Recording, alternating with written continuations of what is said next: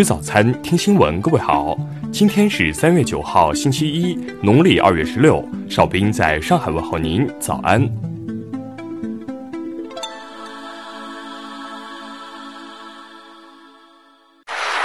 首先来关注头条消息。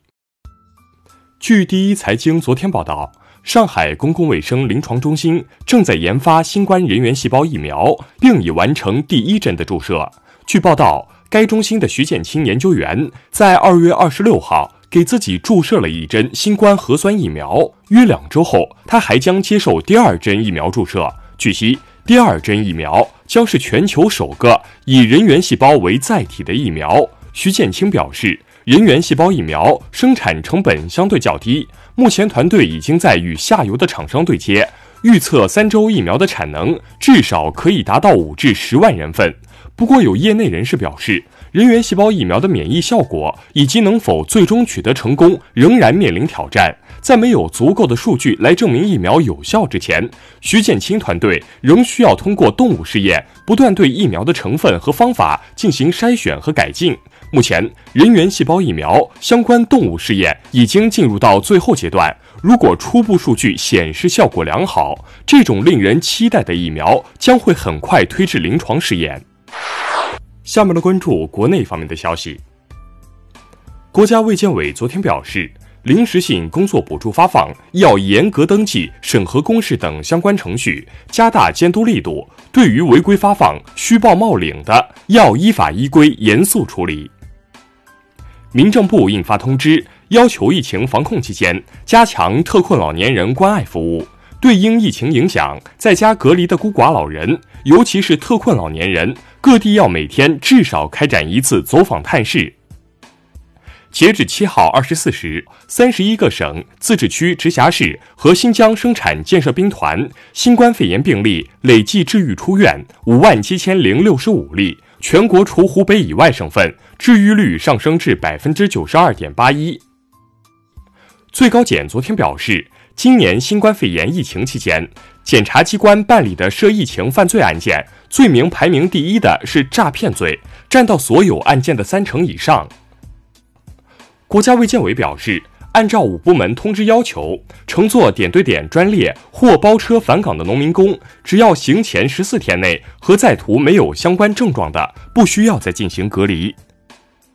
中国向世界卫生组织捐款两千万美元。支持世卫组织开展抗击新冠肺炎疫情国际合作，帮助发展中国家提升应对疫情的能力，加强公共卫生体系建设。专家建议，现在尚不能完全确定感染新冠肺炎的产妇乳汁当中是否有新型冠状病毒。对于已经确诊新冠肺炎的产妇，目前不建议母乳喂养。东航对中澳两国间往返航班作出恢复性调整。七号，东航上海墨尔本航线将由原先每周三班恢复至每日一班。十号起恢复上海悉尼航线至每日一班。下面来关注国际方面的消息。为应对新冠肺炎疫情，沙特阿拉伯将暂时封锁其东部省的阿克提夫地区，并暂停区域内所有的政府部门及私立机构工作。世界卫生组织发言人八号表示。全球受新冠肺炎疫情影响的国家和地区数以破百。据美国媒体报道，出现新冠肺炎疫情的“至尊公主号”游轮已获准在旧金山湾区的奥克兰停靠，预计在当地时间九号抵达奥克兰。韩国法务部八号发布资料称。政府将从九号起对日本公民实施入境管制措施，进行三重入境审查，并且签证审查力度也将进一步加大。当地时间七号，阿根廷卫生部宣布，一名感染新冠肺炎的六十四岁阿根廷男子于当天不治身亡，这是阿根廷和拉美地区首个新冠肺炎感染死亡病例。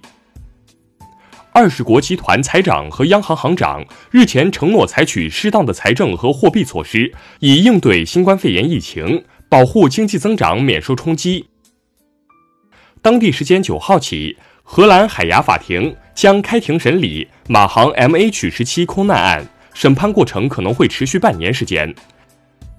意大利皮埃蒙特大区主席阿尔贝托·西里奥的新冠病毒检测呈阳性，这是二十四小时内第二位感染新冠病毒的地区主席。下面来关注社会民生方面的消息。福建泉州鲤城区新家酒店坍塌事故已致十人死亡，另有二十三人还在搜救中。据悉，该酒店运营不足两年，已经被相关部门行政处罚三次。湖南长沙一交警姚克峰靠帮人消分受贿超千万元，所得款项均被其与情人张某丙挥霍。目前，姚克峰因犯受贿罪、滥用职权罪，被判有期徒刑十四年。浙江青田一男子叶某某因境外回国未主动申报情况，且乡镇干部在了解情况时不如实报告，逃避接受医学观察，最终叶某某因违反疫情防控相关规定，被当地公安局行政拘留。浙江杭州一男子赵某某以治病偏方为幌子，非法收购、出售猫头鹰等野生动物牟利，最终被法院判处有期徒刑八年，并处罚金五点五万元。广州一女子杨某近日非法潜入医院隔离病房偷患者手机，结果成密切接触者被隔离。目前，公安机关暂未发现杨某与他人有近距离接触的情况。最后来关注文化体育方面的消息。西甲第二十七轮昨晚展开一场较量，西班牙人客场零比一负于奥萨苏纳，保级形势不容乐观。国际乒联卡塔尔公开赛女单决赛昨晚举行，陈梦四比一完胜伊藤美诚夺冠，第二次加冕该站赛事的女单冠军。著名收藏家杜月笙幼子杜维善于加拿大温哥华当地时间七号去世，享年八十八岁。受新冠肺炎疫情影响，意大利政府宣布关闭全国范围内的电影院、剧院和博物馆。以上就是今天新闻早餐的全部内容。如果您觉得节目不错，请点击再看按钮。咱们明天不见不散。